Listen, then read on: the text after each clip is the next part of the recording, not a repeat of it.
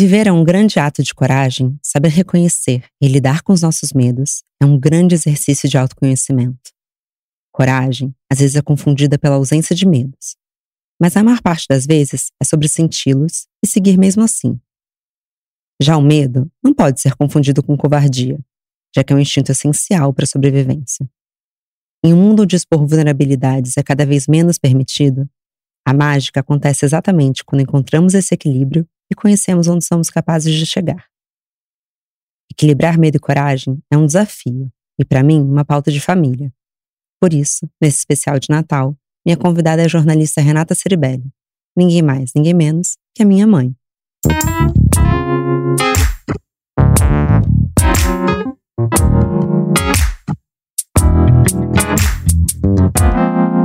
Bom dia, óbvios. Bom dia! Bom dia! Acho que eu fiz direito, mãe? Nossa, super direito, super. É verdade, né? É um equilíbrio forever, né? Mãe, é, esse é o nosso especial de Natal, então é para ser mais emotivo mesmo. Então, se a gente acabar chorando, eu acho que talvez aconteça, tá tudo bem, tá? Nossa, então é de pessoa física para pessoa física, não é de pessoa jurídica para jurídica. É, não é de Renata Ceribelli para óbvias. para Marcela Ceribelli. É, é de Renata para Marcela. Ah, de mãe pra filha. Eu te chamo de filha ou de Marcela? Do que você quiser. Eu vou te chamar de mãe porque me recuso a te chamar de Renata. Muito obrigada. Se você me chamar de Renata Ceribelli, acho que ia eu, eu ia começar a chorar antes da gente começar. Imagina. Então, Renata. Não, eu te proíbo. Você vai me chamar de mãe. vou- em alguns anos eu posso te chamar de mamãe pra ver se alivia as perguntas. Pode, pode, pode. Mas, mãe, quando eu decidi que esse ia ser o assunto, eu fiquei muito pensando qual que é a pauta que é mais presente na nossa família como um todo. E eu acho que eu cresci num ambiente de muito medo, inclusive de você, mas não só de você dentro da família. Medo de mim? Não, medo com você. Às vezes, medo de você, mas isso pode ser um outro podcast. Porque ela é Ares com câncer, então todo mundo deveria ter medo de uma pessoa que é Ares com Não, câncer. do câncer.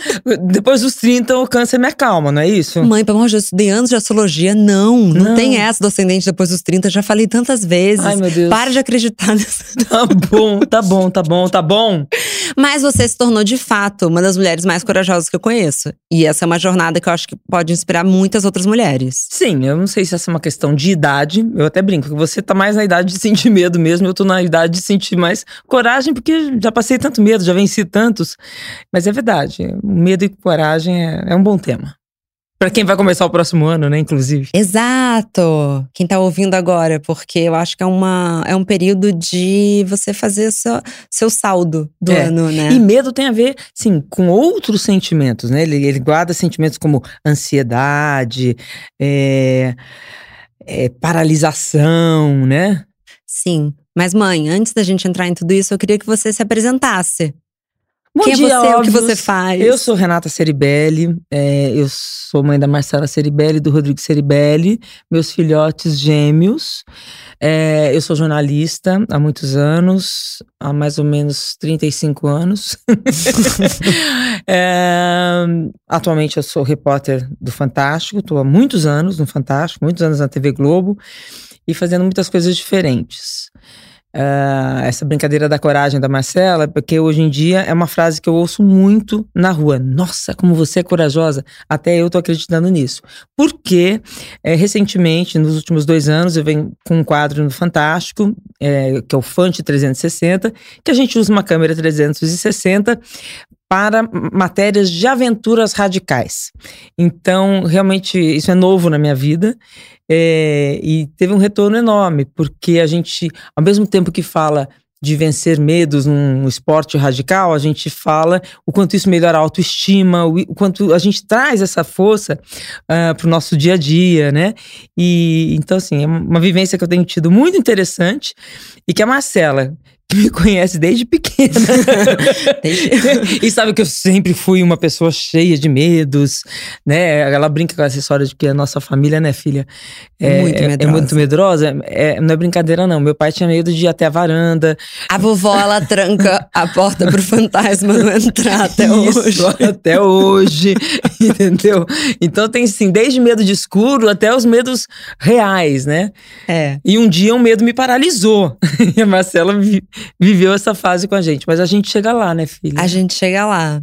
Mãe, o medo, por definição, é uma emoção provocada pela percepção de perigo, seja ele presente, futuro, real ou imaginário. Mas para você, o que, que é medo?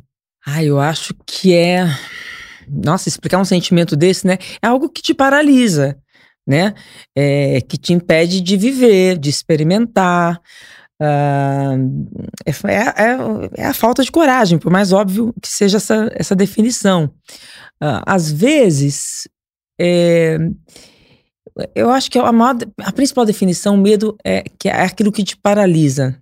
Né? Eu acho que é isso, filha. Te impede de fazer algo que você poderia é, tranquilamente fazer e que isso ia te acrescentar alguma coisa na vida. Sem esquecer que às vezes o medo é necessário para você tomar um, uma atitude.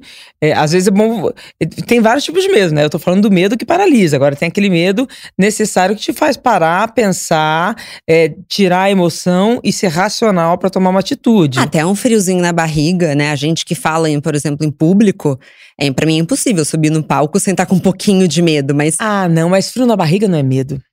Frio na barriga te leva. Opa, fiozinho na barriga Mas vai é o medinho, é o medo em seu estágio número um. Para mim, medo é uma narrativa que a gente constrói na nossa cabeça, que causa uma angústia, mas que pode ser um perigo real ou não. É, medo é animal, né? É, é, é um instinto de defesa.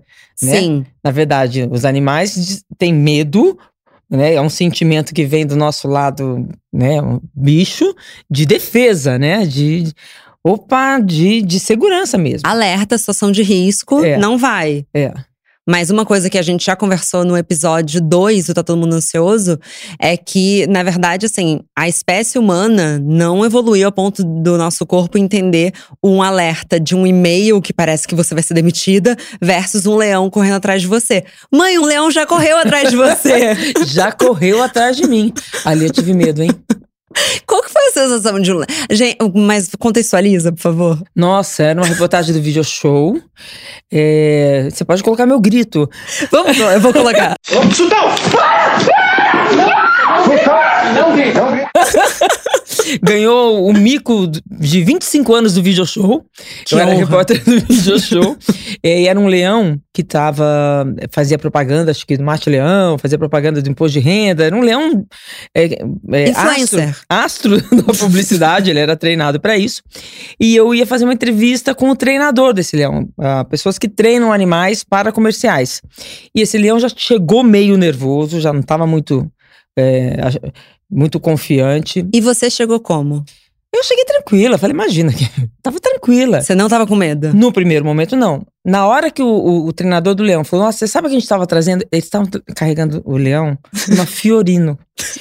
o leão desceu o braço, você sabe que ele escapou na Castelo Branco? Eu falei, como?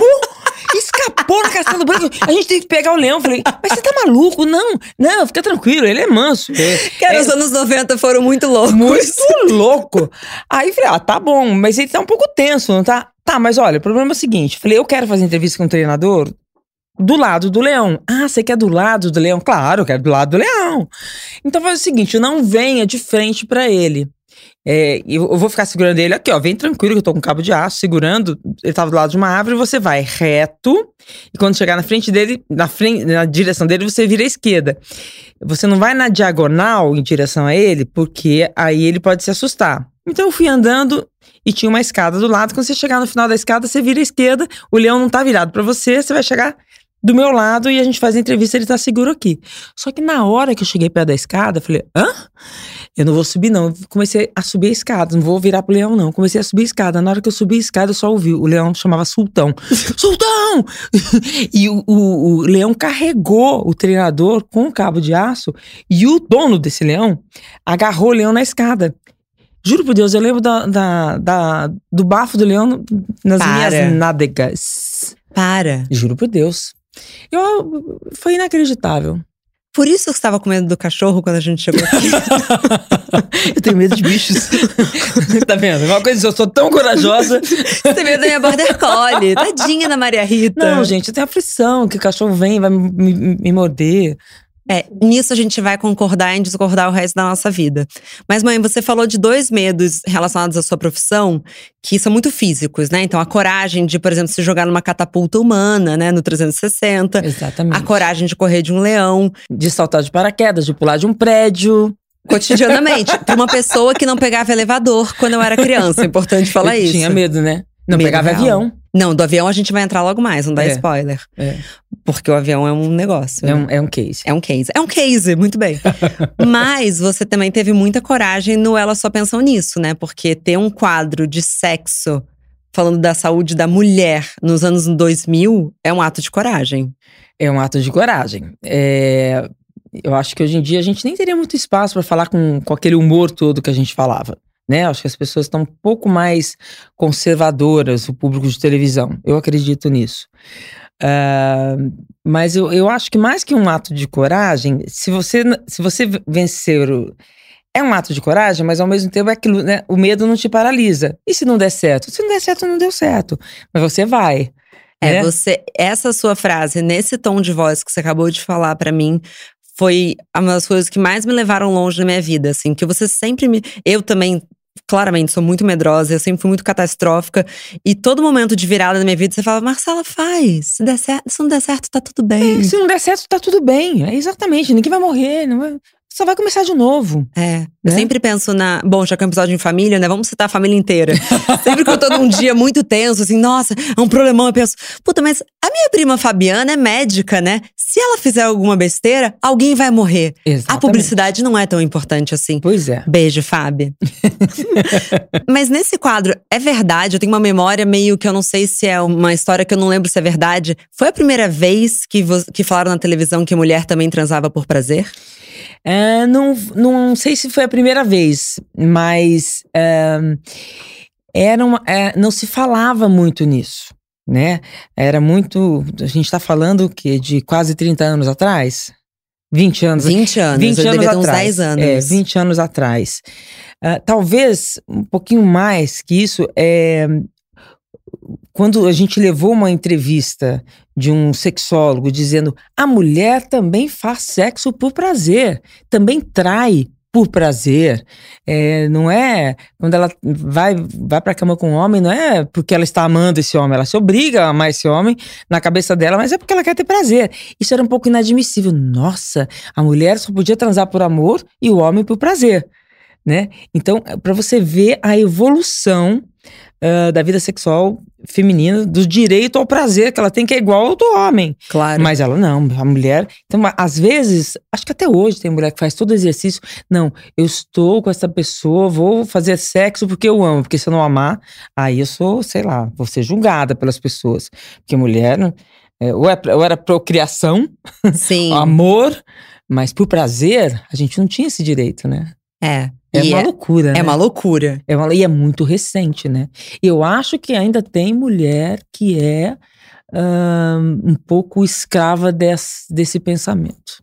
Sem dúvida. A gente sempre fala Até das novas um- gerações. Das novas gerações, eu não sei, a nova geração, eu acho elas perfeitas. É. Nossa, entra no Twitter da Óbvio. Elas são muito bem Não resolvidas. sei, não sei. Não Mas sei. claro, Eu não dentro sei- de uma bolha. não- Dentro de uma bolha Rio-São Paulo, não sei no interior do Nordeste, não sei. Claro. É. E num país cada vez mais conservador. É, eu não sei, né? Numa, igreja, numa, numa família mais religiosa, Sim. né? Então, Ah, mas ainda é um recorte que também é difícil de fazer, porque eu acho que mesmo em todos esses momentos, assim, famílias mais evangélicas, por exemplo, tem um. é, São crenças, né? É difícil. mas você fala pouco, eu acho, na televisão. Você ouve pouco sobre sexo.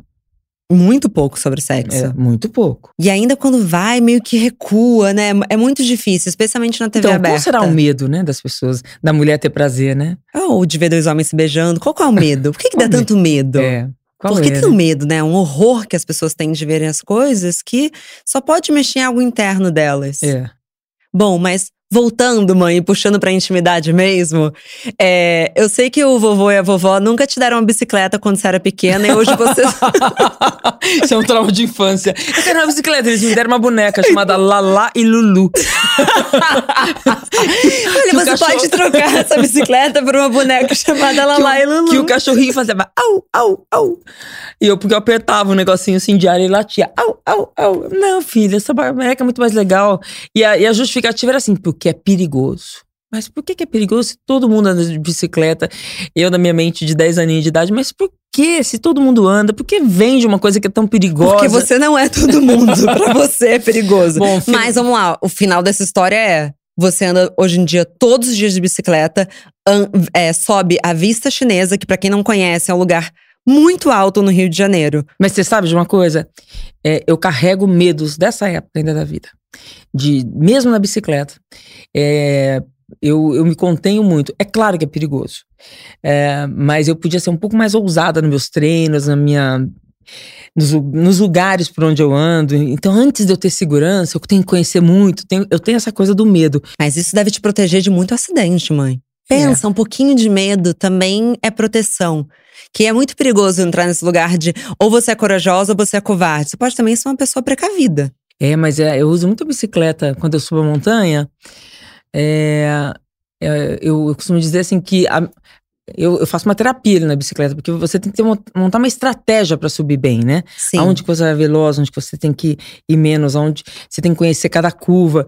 E é muito foco. Então eu acho que é tudo que a gente passa. Tem um momento que eu quero desistir, um momento que eu falo, caralho, caramba, o que, que eu tô fazendo? caramba. Mas isso aqui não é Globo, não, pode caramba, falar. Caramba, o que, que eu tô fazendo aqui?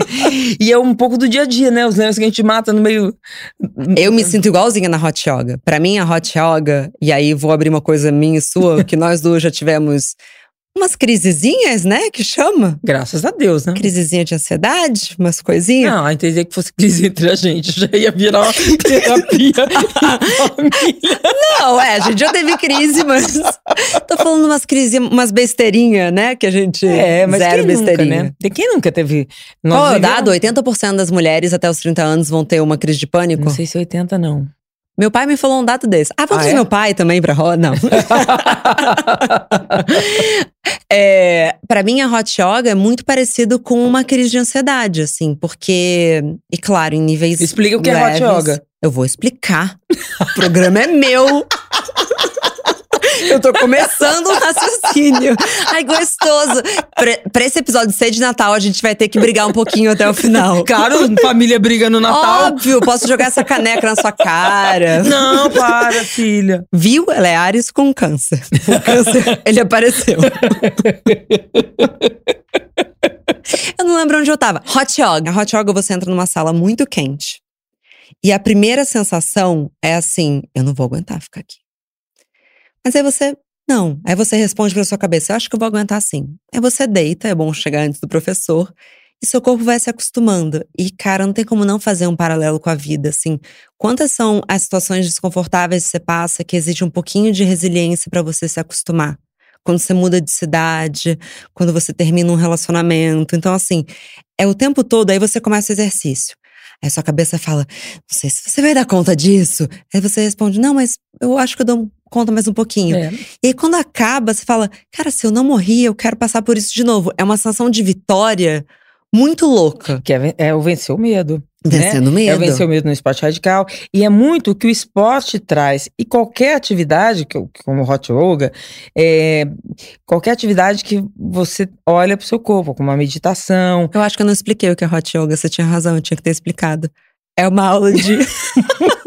Eu avisei, mas vamos lá. Vai na voz da experiência, filha. Vamos lá, explica aí, Marcelo, que é hot yoga. 1 a 0 pra mim.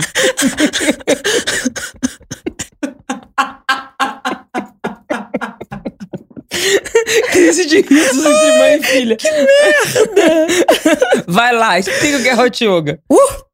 Hot Yoga é uma aula de yoga. Hoje podem ser de diferentes modalidades, mas começou com a Bikram Yoga, que você tá numa sala a 40 graus com 40% de umidade.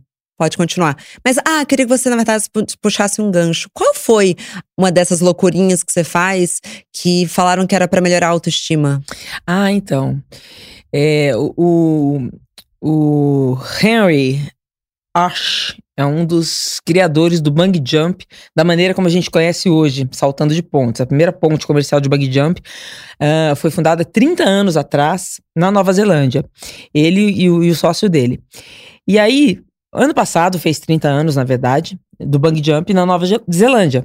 Né? E se você for ver, bem, 30 anos atrás a gente começou a ver as pessoas pulando em ponte, em São Paulo, Verdade. no Rio, começou essa loucura, e eram cordas perigosas, muita gente se machucou. E lá nunca teve nenhum acidente. Porque eles tinham, eh, eles têm todo um cuidado. E aí, pra comemorar os 30 anos do Bang Jump, eles quiseram criar um novo, uma nova aventura, que eles chamaram de catapulta humana, que é mais ou menos assim. Imagina que você é uma pedrinha entre dois vales. Aí o mesmo sistema de um estilingue, você vai em posição, ao invés de você cair para baixo, antes de cair para baixo, você vai é, reto, mais ou menos uma curva elíptica. Você vai é, de braço aberto em posição de pássaro. Imagina que você é uma pedrinha e faz tum, aí você vai atinge em meio segundo 100 km por hora. E aí você cai, pá, e você fica rodando entre dois vales. Pode parecer assustador, mas é a coisa mais gostosa do mundo. Você entra numa, numa descarga de adrenalina, aí você tá sozinha, pendurada numa corda, é, e olhando a natureza de um ponto de vista que só você tá ali vendo. Olha a chance que você tem de olhar para aquilo no meio do vale. É, é a coisa mais maravilhosa do mundo. E aí, quando eu voltei, ele disse que. Eu perguntei pra ele qual o prazer disso, porque a gente morre de medo antes de, de começar. A gente tem uma descarga de adrenalina é, imensa. Por que que isso vicia, né? Porque, na verdade, depois que eu pulei do prédio a primeira vez, depois eu, eu tô querendo sempre ver uma coisa e falo, nossa, eu queria fazer. E ele falou que é porque você, quando passa por um. vence o medo, é, você acaba melhorando muito sua autoestima. É, que é o que as pessoas dizem pra ele. E eu acho que faz, Faz todo sentido. Faz sentido, porque você se sente forte, você se sente capaz, é, você venceu uma coisa muito, muito difícil, não é, não é todo mundo que vence. Tem uma frase que eu gosto muito, que é: às vezes o melhor que pode acontecer pra você é aquilo que você acha que é o pior que pode acontecer pra você. E eu lembro que lá em 2013, assim, quando você foi morar fora, eu fiquei sozinha. eu Isso é fiquei o seguinte, gente, então vamos contextualizar. Ah, eu fui um caso que a mãe deixou a família. Minha mãe saiu de casa. Eu saí de casa E a gente sempre foi muito grudada. E eu lembro É. que esse foi um ano e eu fui morar em Nova York. Fui a trabalho. A trabalho, fui ser correspondente do Fantástico e eu não carreguei eles comigo porque tinha prazo, era pra ficar um ano ou dois anos. E a Marcela tava começando a vida profissional dela, o Rodrigo também a vida profissional dele, e eles acharam melhor não ir naquele momento, apesar da Marcela em dois anos ter ido me visitar dez vezes e o Rodrigo uma. Eu sou bem melhor que o Rodrigo. A gente pode também 1 a 0 Marcela versus Rodrigo. Mas eu lembro de. Acho que todos os meus medos foram se realizando sem eu querer, assim. Muitas, muitos turbilhões. E hoje eu penso que todos aqueles turbilhões, todos aqueles grandes medos que se concretizaram, são responsáveis por quem eu sou hoje. Pelo relacionamento que eu tô hoje, pelo lugar profissional que eu tô hoje. Então, às vezes, você acha que assim, meu Deus, eu tinha muito medo disso acontecer é quase assim, que se conecta com o seu zazen, esquece o ego e pensa, talvez seja isso que minha alma precisa. É, é, isso é interessante, é verdade. Gostou, mãe? Gostei. Ai, graças a Deus. mãe, além de catapulta humana, tem algum medo específico que você tenha superado que você se orgulha muito? Avião. Avião, vamos falar sobre isso? Nossa. Inclusive, falando em família, né? Já que o Lauro é praticamente família, o Lauro que tá assistindo ali, ele tem crise de pânico pré-avião real, mãe. Então É. você pode. Finalmente ele vai ouvir essa sua história ao vivo e a cores. Mas então, eu não sei, o meu medo de avião pra valer começou depois que eu fui mãe. É, essa coisa de ser mãe é um problema, porque você não pode morrer. Aí corta, tira de contexto. Essa coisa de ser mãe é um problema. Não, você não pode morrer. Eu, eu não sei se- qual é a relação, mas o fato é que se você conversar com, com várias mães e pais também, eu acho que depois que você tem filho, você, fica mais medrosa. Eu acho que vem do instinto humano, aquele medo instintivo, né? É, e eu desenvolvi um medo mesmo de avião, enorme. É, não que eu seja completamente. ah, Mas você não quer contar o que aconteceu nesse medo. meio tempo? Aí, nesse meio tempo, eu, eu tive um pouso de emergência chegando em Nova York. É isso que tá falando? Chegando em Nova York, ficou conhecido como o avião salvo pela mão de Deus. É, foi um avião salvo, pelo amor de Oh. Deus. Porque eu fiz, a- eu fiz até todos os procedimentos de, de, de emergência. É, tinha. A pista tava com espuma, tinha bombeiros todos esperando. E na última hora, porque o, o trem de pouso da frente tava virado. Conta da aeromoça, eu amo. Eu chorava, a aeromoça falava, eu tenho filho, eu não quero morrer. A aeromoça falava, eu também tenho, chamava Isabel, fofa.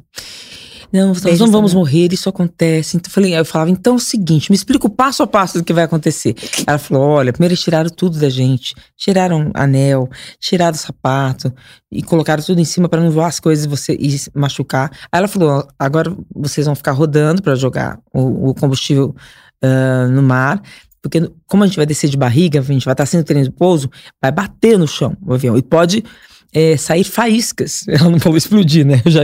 Vai sair faíscas, mas na hora que sair faíscas, já tem uma espuma que vai apagar essas faíscas e os bombeiros vão estar lá apagando o avião. Então, fique tranquila, mas vai ser um impacto grande. É, e foi desesperador, eu não tinha o que fazer, só chorar e rezar. Todo mundo chorava no avião? Algumas riam, outras choravam. É, A, reação é muito louca. Tinha um comissário de bordo que ficou louco. Falou, Ah, começou a chorar. O comissário que tinha as pessoas. E essa Isabel pegou esse cara e, e- e sentou ele lá dentro e falou: Fica aqui. Porque ele começou. Cadê a é, Isabel pra gente conhecer ela? Nossa, não sei. Se você, Isabel, comissário. De desse- bordo do voo que estava comigo. Manda uma mensagem pra gente. Gente, olha a cara que vocês não estão vendo. O Lauro vai chorar de ouvir. Não, mas aí. Calma, é um final feliz. O final é feliz. Aí, na- aí a gente foi devagarinho, todo mundo em posição de voo, por favor, não se levante, a gente, em posição de pouso de emergência, abaixado, abraçando. Aí eu só lembro, ele foi bem devagarinho, ele baixou bem a velocidade. É claro que o, que o aeroporto fechou para voo, era só nosso avião descendo. Aí ele falou: atenção, tripulação, preparar para o impacto. Caraca, quando eu vi isso, essa frase na minha vida. Não teve impacto, fez tum, e o avião deslizou. Eu demorei um Nossa. pouco para entender. Na verdade, o trem de pouso virou na posição certa e acabou não batendo de barriga. Ele, é por isso que eles falaram, nossa, salvo pelo amor de Deus. Então, essa experiência, depois dessa experiência, eu falei, cara, se eu não fui agora, não vou mais, né? De avião eu não vou. Não vai ser de avião que eu vou morrer, não. Não, e aí fui morar nos Estados Unidos, eu viajava de avião aquele país, gozado lá, eu tinha menos medo do que aqui. Não sei se que parece uma coisa mais. é, eu viajei aquele país inteiro, três vezes por semana, aí não tinha nem onde ter medo. É modo de sobrevivência também, né? Você entra na. É, vai aí, logo. Aí eu fui pra Alasca, pousei na neve, num avião que não tinha uma. Um, um, um sofazinho sequer assim, tá rasgado. Eu- Uma coisa que eu não, não esqueço é que quando você estava nesse voo, eu tava de férias, eu tava na Espanha, e eu acordei de madrugada com uma sensação horrível. E é a nossa simbiose, né, mãe? É um negócio esquisitíssimo. Uma sensação horrível. Aí acordei de manhã, falei, nossa, coisa esquisita que eu tive na madrugada. Aí eu vi que a Abby tinha morrido. Eu falei, nossa, eu pressenti a morte da Abby! Não, era a sua mãe que quase tinha morrido, filha. Aí você me, me ligou, eu falei, ah não, não foi a Abby, foi a minha mãe. eu adorava a Abby. É, eu também. Ela te chamava de Seribelinda. É, Ceribelinha. Ceribelinda e Cerebelinha. Seribelinha, ela era. ah. É, uma querida. E momento que te exigiu mais coragem, mãe? Você consegue dizer? Um top 3. Ah, chegar com dois filhos em casa, né, pra cuidar. Sair da maternidade. Você sabe que a sua avó lembra de uma coisa que eu não lembro? Ela falou que eu tava no táxi com você de um lado, o Rodrigo do outro, eu tinha 25 anos. Aí eu falava, eu não vou conseguir cuidar, e chorava. Eu não lembro disso. Ah, conseguiu, né, mãe? Eu acho que sim, né? Aliás, então, aí você se liberta de todos os medos, porque agora eu já posso morrer, né? Não, não pode não. Posso, já Não tenho pode, filho criado. não. É, não, mas é, é instintivo, Ai, filha. mãe, ju- porra! Vou bater. Episódio mórbido agora. Não, uma sensação é o seguinte, não tem tantas pessoas dependendo mais de mim. Não, eu entendeu? dependo muito emocionalmente de você. Eu Tá acho bom. melhor a gente deixar isso estabelecido aqui. É você não vai morrer. Eu sei, filha, mas você não é mais uma criança de três anos de idade. Não, mas eu vou ter filho, isso não tem avó. Não, é verdade. Pronto. Pronto? Esse- Meus netos precisam de mim. Não posso, não posso, mas também não Graças medo. Vamos em frente, por pouco. Bom, seguindo. Mãe, e falando sobre medo e coragem, eu acho que dá pra fazer um pouco de um paralelo entre eu e o Rodrigo, né? Eu nunca esqueço daquela viagem de primeira vez que a gente foi pra praia, acho que foi Juqueí, que a gente morava em São Paulo, e você e meu pai falaram a mesma mensagem pra mim e pro Rodrigo. O mar aqui é muito perigoso. Vocês tomem muito cuidado pra entrar. Por favor, é perigoso. O Rodrigo, em cinco minutos, ele tava surfando no mar. Eu passei o resto da viagem sem entrar no mar. então, como, como a personalidade das pessoas leem mensagens de maneira diferente, né? É muito louco, porque o Rodrigo, para mim, é meu exemplo de coragem, assim. E você também, muito hoje em dia, mas assim, o Rodrigo era uma coisa louca, mas ao mesmo tempo o Rodrigo se arriscou muito, né? Se arriscou muito, mas olha o perigo, né? Mas mãe de gêmeos tem essa questão, né? Você tem que falar para os dois com a mesma intensidade. Então, é, ele precisava muito ouvir isso, né? Porque ele não tinha medo de nada. E você precisava de um pouquinho mais de coragem, mas aí a gente Era... É, vai treinando assim no, uh, a rodo, né? Nossa, teve alguma viagem que a gente fez, que a gente tava nadando com as arraias. E eu lembro que eu tava em pânico, assim, eu não vou, pelo amor de Deus, é a raia, desesperada, né? Eu sou pouco medrosa, né, Renato? Eu sou pouco medrosa. Aí o Rodrigo me deu a mão e falou: são bichinhos do mar, chega, venha. É, já entrou vegano na sala. Né? e, de, e, desde os 13 anos ele era vegano. É, e aí ele foi assim, mostrando, assim, nossa, aí o medo foi passando aos poucos. E eu acho que é um pouquinho isso, né? Do colocar o pezinho na água, assim. É, é. Tem medo que a gente enfrenta de cara, então, né? É, porque você tem essa personalidade mais parecida comigo. É, primeiro você analisa tudo antes de se jogar. É, né? eu não faria eu acho que, acho que o Rodrigo também faz isso, seu irmão. Mas é que ele tem uma, uma velocidade de pensamento mais rápida que a nossa. Né? Ele faz isso em três segundos, a gente em 30 minutos. Mas trazendo um pouco para a infância, eu acho que é muito normal na infância a gente fala que tá com medo, né, o tempo todo. E aí a gente vai crescendo e o medo vira um tabu. Tem um podcast da Luiz Madeira, inclusive, que mandou um áudio pra gente, que ela vai entrar daqui a pouco, que é psicóloga do podcast New Me, que ela fala que de, de quantos amigos seus você sabe quais são os medos mais profundos deles? Quando chega na idade adulta, qual que é essa ilusão de que todos nós somos grandes heróis? É, você acha que para as mulheres isso é ainda pior, mãe? De um tempo para cá, você acha que as mulheres tiveram que ser extra corajosas o tempo todo? Acho que elas têm que ser, né? Extra corajosas o tempo inteiro, porque se for ver, aí tem tantos aspectos disso, mas na vida emocional, né? a mulher é, o homem dificilmente sai de um casamento, né? Ele tem a vida dele paralela, bacana, e vai levando com a mulher ali. A mulher. Ah, eu discordo disso, mas a gente chega, sempre tem essa discussão. Claro, porque você tem 29 anos, eu tenho 55. Então, eu tô falando da minha geração. Ah, tá, tá bom. Entendeu? Justo. Que, que sempre de mulheres que sempre tiveram dificuldade em deixar os seus casamentos, porque dependiam do marido, porque era zona de conforto, entendeu? Então elas tiveram que ter coragem para ficar sozinha, porque é mais difícil uma mulher ficar sozinha do que um homem. Ou era, né? Na cabeça de algumas mulheres, Marcela. Eu deixei dois casamentos na hora que eu não quis mais. Eu sei, é? eu tava lá. Você tava lá. tava... Entendeu? Mas tem mulheres que. Fiz malas. Tem...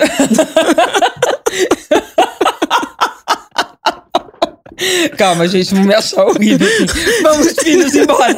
Acabou. Era meio isso. Marcela, vambora. Eu, tá bom. Então, mulheres mas é a melhor, Mas é a melhor referência, porque eu entrei em todos os relacionamentos da minha vida sabendo que se eu não tivesse feliz, eu ia embora. Acho que pra gente voltar pro foco, nada como ouvir uma especialista, né? Bom, a Luiz Madeira, que é psicóloga e host do podcast New Me, eu sou super fã dela, aliás, mandou um áudio pra gente. Bora ouvir.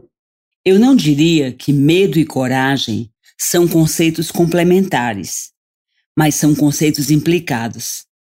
E também não acho que um é o contrário do outro. Medo e coragem andam juntos porque podemos dizer que a coragem de uma pessoa, numa determinada circunstância, é proporcional ao tamanho do medo que ela venceu. Coragem não é um conceito absoluto. Vamos pensar. Lá está um cachorro. Uma criança não tem medo e passa na frente dele. Outra sente muito medo, mas organiza as emoções e passa. Quem foi mais corajosa? A segunda, porque teve o medo e conseguiu passar. Nós só podemos falar sobre coragem quando houve uma ação que aconteceu apesar do medo. Mas eu tenho muito cuidado para lidar com o estímulo à coragem, porque todo medo precisa ser acolhido e muito respeitado. Quando valorizamos demais a coragem e a superação, corremos o risco de dizer que quem não superou o medo tem menos valor. Isso não é verdade. Não podemos considerar o medo uma fraqueza. O medo quer apenas dizer que a pessoa não está preparada para lidar com a situação, mas ela pode reconhecer o medo, trabalhar e superar. Isso sim é coragem. Então eu vou te dizer uma coisa, acho que a gente não relacionou uma palavra importante com medo até agora, que é liberdade, né? Ai, minha mãe é uma gênia. né? Que é isso. É. É liberdade, não é só coragem. É liberdade. A, a, se você vence seu medo, você ganha liberdade.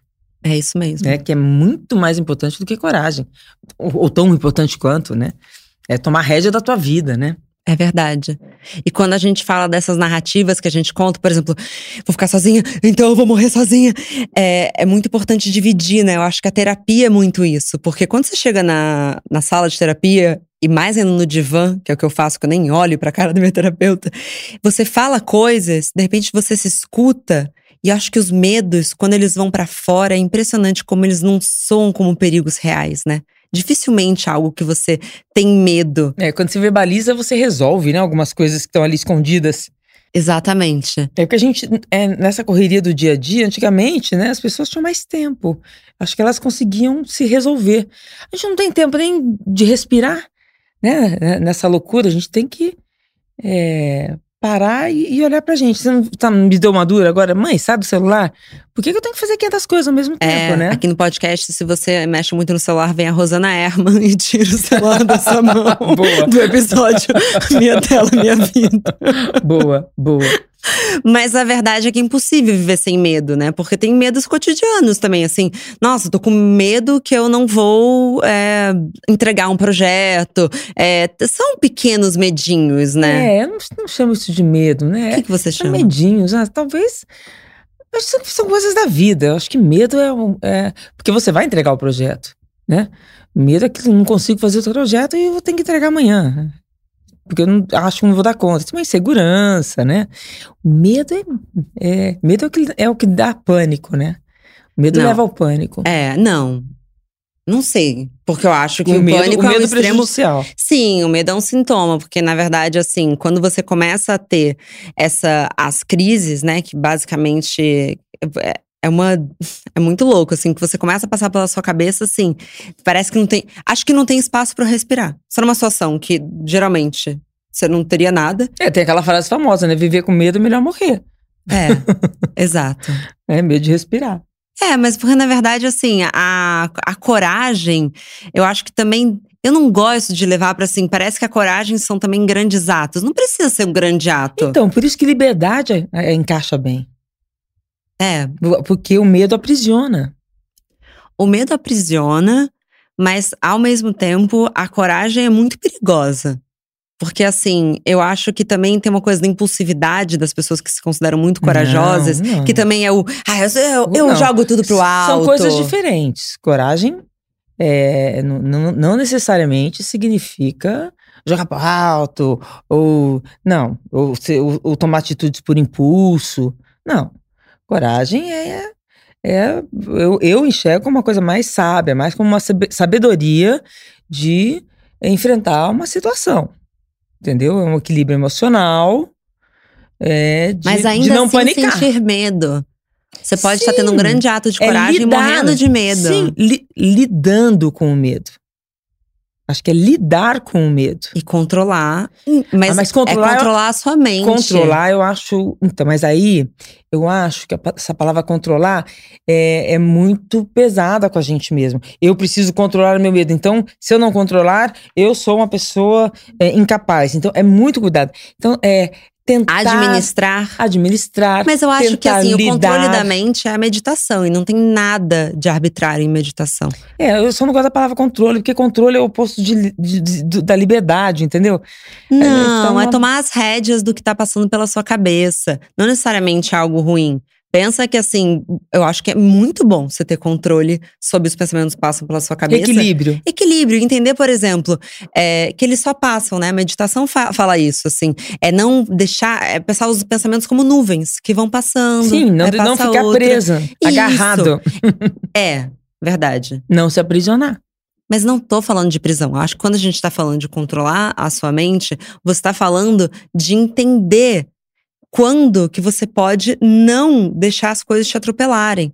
Porque eu acho que a ansiedade e o medo descontrolado são pensamentos que você não tem controle. Que é tipo, isso vai dar muito errado. Marcela, sai desse lugar agora, sai desse lugar agora. É. Você tem Então, um controle, você você, meditar- você não sai daquele lugar agora. Você meditar uma vez não vai te dar esse efeito. Duas vezes não, mas se você mantiver, e eu já fiz isso na minha vida, mantiver durante um período, você meditando todo dia um pouco, sem se forçar. Chega uma hora, você está no seu dia a dia, você percebe que diante de uma situação, você fica mais calma para lidar com aquilo, seja com medo, com a dificuldade, né? Então, acho que é, é, é esse tempo que a gente precisa dar para nós mesmos, pararmos com nós mesmos. E não só a meditação, mas como você trouxe, por exemplo, da bicicleta, que você faz paralelos com o resto do seu dia. Ter atividades que te deem ferramentas pro resto do seu dia você equilibrar esse medo e coragem, É, né? porque assim, quando eu tô na bicicleta, eu preciso ter foco. E essa coisa de você pensar numa coisa só é muito o, o princípio da meditação. Então, eu gosto de fazer canoa havaiana, porque a gente tem que estar no mesmo ritmo, todo mundo, o mesmo ritmo de respiração é, durante 50 minutos. Nossa, eu saio dali aliviada, porque eu não pensei mais nada, só naquilo. O que é meditação, né? É você pa- pensar só no momento presente. Então, essas, todas essas, atividades, você tem que é, co- conseguir manter o foco, acho que te dá esse autocontrole que você está falando, né? É, e de novo, trazendo a hot yoga, e a gente pode falar nesse podcast, fazer time bicicleta versus time hot yoga. Mãe, teve alguma situação que o medo já te paralisou? Então, comecei a ter, numa época da minha vida, eu tinha 35 anos, é, 20 anos atrás, e que eu tive, fui diagnosticada com síndrome do pânico, que parece que é, que é a, a, a Doença do século? doença da moda, quase, né? Todo mundo. que é, na verdade, um, um- o extremo da, da crise de ansiedade. Você presenciou. Eu? Você presenciou Muito. muito isso. Então, acho que isso também te assustou muito. É, e naquela época as pessoas não sabiam, nem os médicos, lidar direito com isso. Era uma doença que começava, né, emocional, que começava a aparecer. Ah, qualquer doença que te levasse para um psicólogo, psiquiatra, ainda havia um preconceito. Nos últimos- Muito preconceito. isso, nos últimos 20 anos, nossa, você fala que você faz terapia, é a coisa mais natural do mundo. 20 anos atrás não era assim. E psiquiatra, você tava ficando maluca, É, né? im- imagina, né? Era, era, era assim, derrota, né? Tô derrotada. Vou parar no psiquiatra. Mas eu acho que até hoje, muitas pessoas, apesar de, enfim, saúde mental ter sido ah, o termo de 2019, quando você fala hoje em dia que vai no psiquiatra, eu acho que também muita gente tem medo mesmo. E mãe, Oi, filha. Ela tá dando um sorrisinho que eu conheço. Senta que lá vem ah, história. não, não é tanto. É leve. Ah, Ah, Aqui no Bom Dia Óbvios, a gente sempre se encaminha para um final muito otimista, assim. Então eu queria que você trouxesse qual foi a maior lição que os seus medos te ensinaram.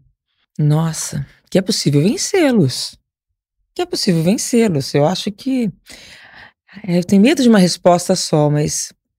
é, eles me ensinaram que quando eles me paralisaram, eu perdi muita coisa. Entendeu? E perder tempo na vida nesse sentido é uma bobagem. E que a gente não tem controle de nada. É uma, essa sensação de que tá tudo sob controle, isso é desesperador. Então hoje eu já tenho, assim, momentos que eu falo, bom, eu não tenho o que fazer, deixa rolar. E de verdade, porque é, quando a gente perde o controle de alguma situação, a gente fica louca, isso dá medo, isso tira o chão. E eu acho que o que eu mais aprendi é, putz, a vida tá aí me mostrando mais um caminho. Vou ter que entubar e vambora, entendeu? É. Eu, eu brinco assim, eu gosto de fazer um pacto com a alegria. É, e não com, com a tristeza. Tentar sempre ver um outro lado, porque é, não ter medo de viver, sabe?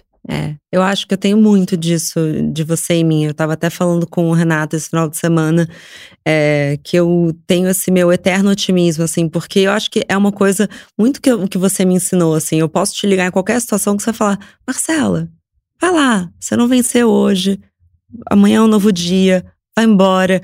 E. Se tiver que recomeçar, ué, vamos recomeçar. Não que ela não seja muito dura, às vezes, comigo, ela é super é, mas não é que você só passa a mão na minha cabeça, mas assim, você sabe reconhecer a hora que eu tô sendo medrosa, ou que você sabe o, o é, acolhimento. E respeitar seus medos também. Tá com medo, então recua. Vai fazer uma massagem. Esse é um conselho que eu sempre dou. Relaxa os músculos. Ajuda a pensar. Ai, alonga um pouquinho, Marcela. Mãe, sobre a coragem. O que, que você aprendeu com ela e quais você acha que foram os seus grandes momentos de coragem nessa vida? Ah, eu acho que eu consegui é, ir pra frente. A coragem te leva pra frente, né? É, de enfrentar mesmo. A falta de medo não é falta de medo, né? É tentar trocar o medo pela coragem. É, não que isso seja fácil, mas acho que isso vai te dar um bem-estar melhor. É muito difícil, né? Assim, quando pensa em, em medos verdadeiramente grandes. É, mas eu acho que, de fato, exige um, um equilíbrio. Quando você fala que a coragem paralisa, eu acho que a coragem que, desculpa, que o medo paralisa, eu acho que a coragem, ele é o acelerador. Mas assim, vamos colocar na vida prática, por exemplo, né? A gente está vivendo uma situação do país muito difícil, né? Que a gente tem medo de sair na rua por causa de violência, a gente tem medo se a gente vai ter o emprego amanhã, a gente tem medo uh, se a gente vai conseguir uh, pagar o boleto final de todos. Então. A gente tem medo de não se aposentar. A gente tem medo de da situação, a gente não sabe o que vai acontecer com o país, né? É, então a gente está vivendo uma situação de medo. Ao mesmo tempo, você tem que lidar com esse medo e se reinventar e pensar em outras alternativas. Acho que isso é a coragem. Então você tem que pensar na coragem como algo que te mova. Não assim, eu tenho que ter coragem. É, mas é, a coragem também está ligada ao otimismo, né? Acreditar que a coisa pode mudar. Né? Eu acho que final de ano a gente tem um, um momento de ritual para isso mesmo, né? É isso, vai, vamos virar o ciclo. Vamos lá. É... Encontrar a coragem dentro de você.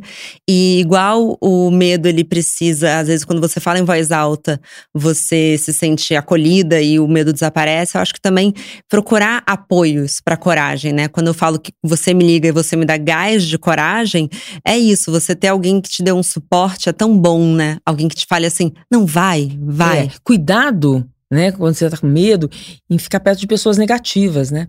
É, eu acho que tem sempre assim, a gente tem que ter um clique de sempre pensar, tem sempre um lado bom, tem sempre uma luz ali, né? Eu acho que a gente tem que é, treinar o nosso cérebro para para acreditar, né? Porque isso vai te dar coragem, né? De tomar uma atitude, é, de mudar a sua vida, de não deixar o medo te paralisar. Agora eu vou fazer o quê? Meu Deus, não sei o que fazer, não sei o que fazer. Não calma, o que, você gostaria de fazer? De repente é um momento de você se reconectar com você e falar, gente, o que, eu queria fazer? Sei lá. Tá bom, então, o que eu queria fazer quando eu tinha 15 anos, 20 anos? O que, mudou em mim? É, como é que eu posso fazer isso? É, eu acho que é um pouco é, cada um buscar uh, se libertar dos seus medos nesse sentido. É, eu acho que isso tem a ver com otimismo, não é? Você tem algum ritual de coragem, tipo antes de pular de um prédio, ou então antes de tomar uma decisão de terminar um casamento, por exemplo? Ah, antes de terminar um casamento, é porque eu quero ser feliz. E meu pacto é com a felicidade. Se eu não tô feliz, o que, que eu tô fazendo aqui? Né? Eu acho até que eu demorei muito para sair dos meus casamentos. Mas também faz parte, né? A gente vai lá, espera, cada um tem o seu tempo. Então, essa coragem, eu acho que faz parte do meu pensamento de que eu quero ser feliz. E feliz, minha, da minha felicidade, sei eu. Óbvio, né? É, e, e, isso no pai do casamento. Mas e tipo, cinco segundos antes de pular de um prédio, é um ato de coragem, vai. Eu respiro, um ato de coragem, mas eu, eu avalio todos os riscos, né? É, as, as probabilidades. Agora você vai rir, filho. Eu confesso que a primeira vez que eu pulei num prédio, eu pensei, bom, vou voltar naquela história que você vai me matar. Mas, bom, se acontecer alguma coisa que não vai acontecer, porque várias pessoas fazem isso toda hora, eu tô nos Estados Unidos, no mínimo, se um brinquedo desse falhar, meus filhos vão ficar bem, então eu já posso morrer. Para de é novo! É brincadeira. é mais ou menos isso. Mas eu acho que eu, eu, eu, eu analiso os riscos né? E essas coisas que eu faço, na verdade, uma vez só que eu corri um risco real que existia, né? Que é entrar numa caverna escura, que você entra, não pode mais sair, são três horas com água a 8 graus, e você tendo que pular obstáculos, enfrentando os bichinhos no meio do caminho. Esse que eu fiz lá na Nova Zelândia. Isso era um medo real. E ali eu falei: não, eu vou conseguir, com minha força de, de pensamento, eu tô preparada fisicamente, eu vou dar conta. Então acho que é isso. É, já que a gente falou em exercício físico, tem uma coisa assim, eu acho que exercício físico, o fato de você ter uma ficar forte, com um corpo forte, com um corpo firme, com é, te, te deixa mais forte para a vida também. Eu acho que todo mundo tem que fazer esporte. Não tô falando de academia, não, sabe? De ficar, ficar malhando na academia. Tô falando de ter um esporte na vida, assim. E se você ouviu o episódio de Chapadinhas de Endorfina e eu falei que esporte era um papo sério na minha família, agora vocês viram que eu não tô mentindo. eu acho. Eu concordo plenamente. Acho que mães têm que pensar na hora de colocar seus filhos com 12, 13 anos numa academia de ginástica, coloca no esporte, que Total. você vai fazer bem pro corpo, mas principalmente pra cabeça. Fora né? um espírito de equipe e outras coisas, porque junto, nada como uma energia de pessoas juntas, corajosas, então, juntas. Que, então, o espírito de equipe, o que, que é? Você fica mais corajosa para enfrentar enfrentar a outra equipe. Né? Totalmente. Né? É isso. Então, totalmente. eu acho que coragem tem a ver com isso, né, também. E... Como se preparar, então, para ser uma pessoa mais corajosa? Eu acho que é se preparar mentalmente e fisicamente é, dessa maneira. Eu acho que, por exemplo, colocar um exercício físico, um esporte na sua vida é fundamental. Eu concordo. E eu acho que tem um ritual, um micro ritual de coragem que eu faço também para situações cotidianas que são assim: Marcela, o que, que é o pior que pode acontecer? É. Why not? É, why not? Assim, vamos, vamos nessa, assim, porque eu adoro pensar assim, primeiro, que o não você já tem. Então, assim, eu sou uma das pessoas mais caras de pau que todo mundo conhece, né, Laura? eu aceito que o não já existe, então assim, eu me jogo no mundo muito de peito aberto, porque eu sei que, enfim, o pior pode acontecer Ou receber seja, um isso não. é coragem. É coragem de ouvir o não. Sim. É, isso é coragem, porque que isso aí, o máximo que vai acontecer, eu vou ouvir um não, mas eu tive coragem de tentar, de perguntar. Próximo capítulo, coragem para aprender a dizer não, porque eu tenho dificuldade. boa, eu prefiro boa. ouvir o não do que falar. Coragem para dizer não. Coragem para dizer não. É. Ah, é lindo, mãe. Mãe, e tem alguma pessoa na sua vida que foi fundamental para que você aprendesse a lidar com esse equilíbrio entre medo e coragem? Nossa, uma pessoa. Ou uma situação. Acho que toda hora algumas coisas se colocam na sua frente para você. Foram muitas coisas. Acho que foi a vida mesmo. Cada hora a vida me, colocando uma situação. Seria injusto falar que teve um momento, sabe? Sei. Talvez quando eu tive que deixar a, a minha casa com meus dois filhos para morar dois anos sozinha nos Estados Unidos, não era? Falei, nossa, era sair muito da minha zona de conforto, entendeu? Sim. E eu tive que ter coragem para sair da minha zona de conforto mais uma vez. E todas as vezes que eu saí da minha zona de conforto, por mais difícil que tenha sido, mais coragem que eu tive que arrumar e fazer, eu nunca me arrependi. Lindo, então, mãe. É, então acho que é, foram muitas vezes, hein, filha, que eu tive que sair. eu sei, fiz as malas.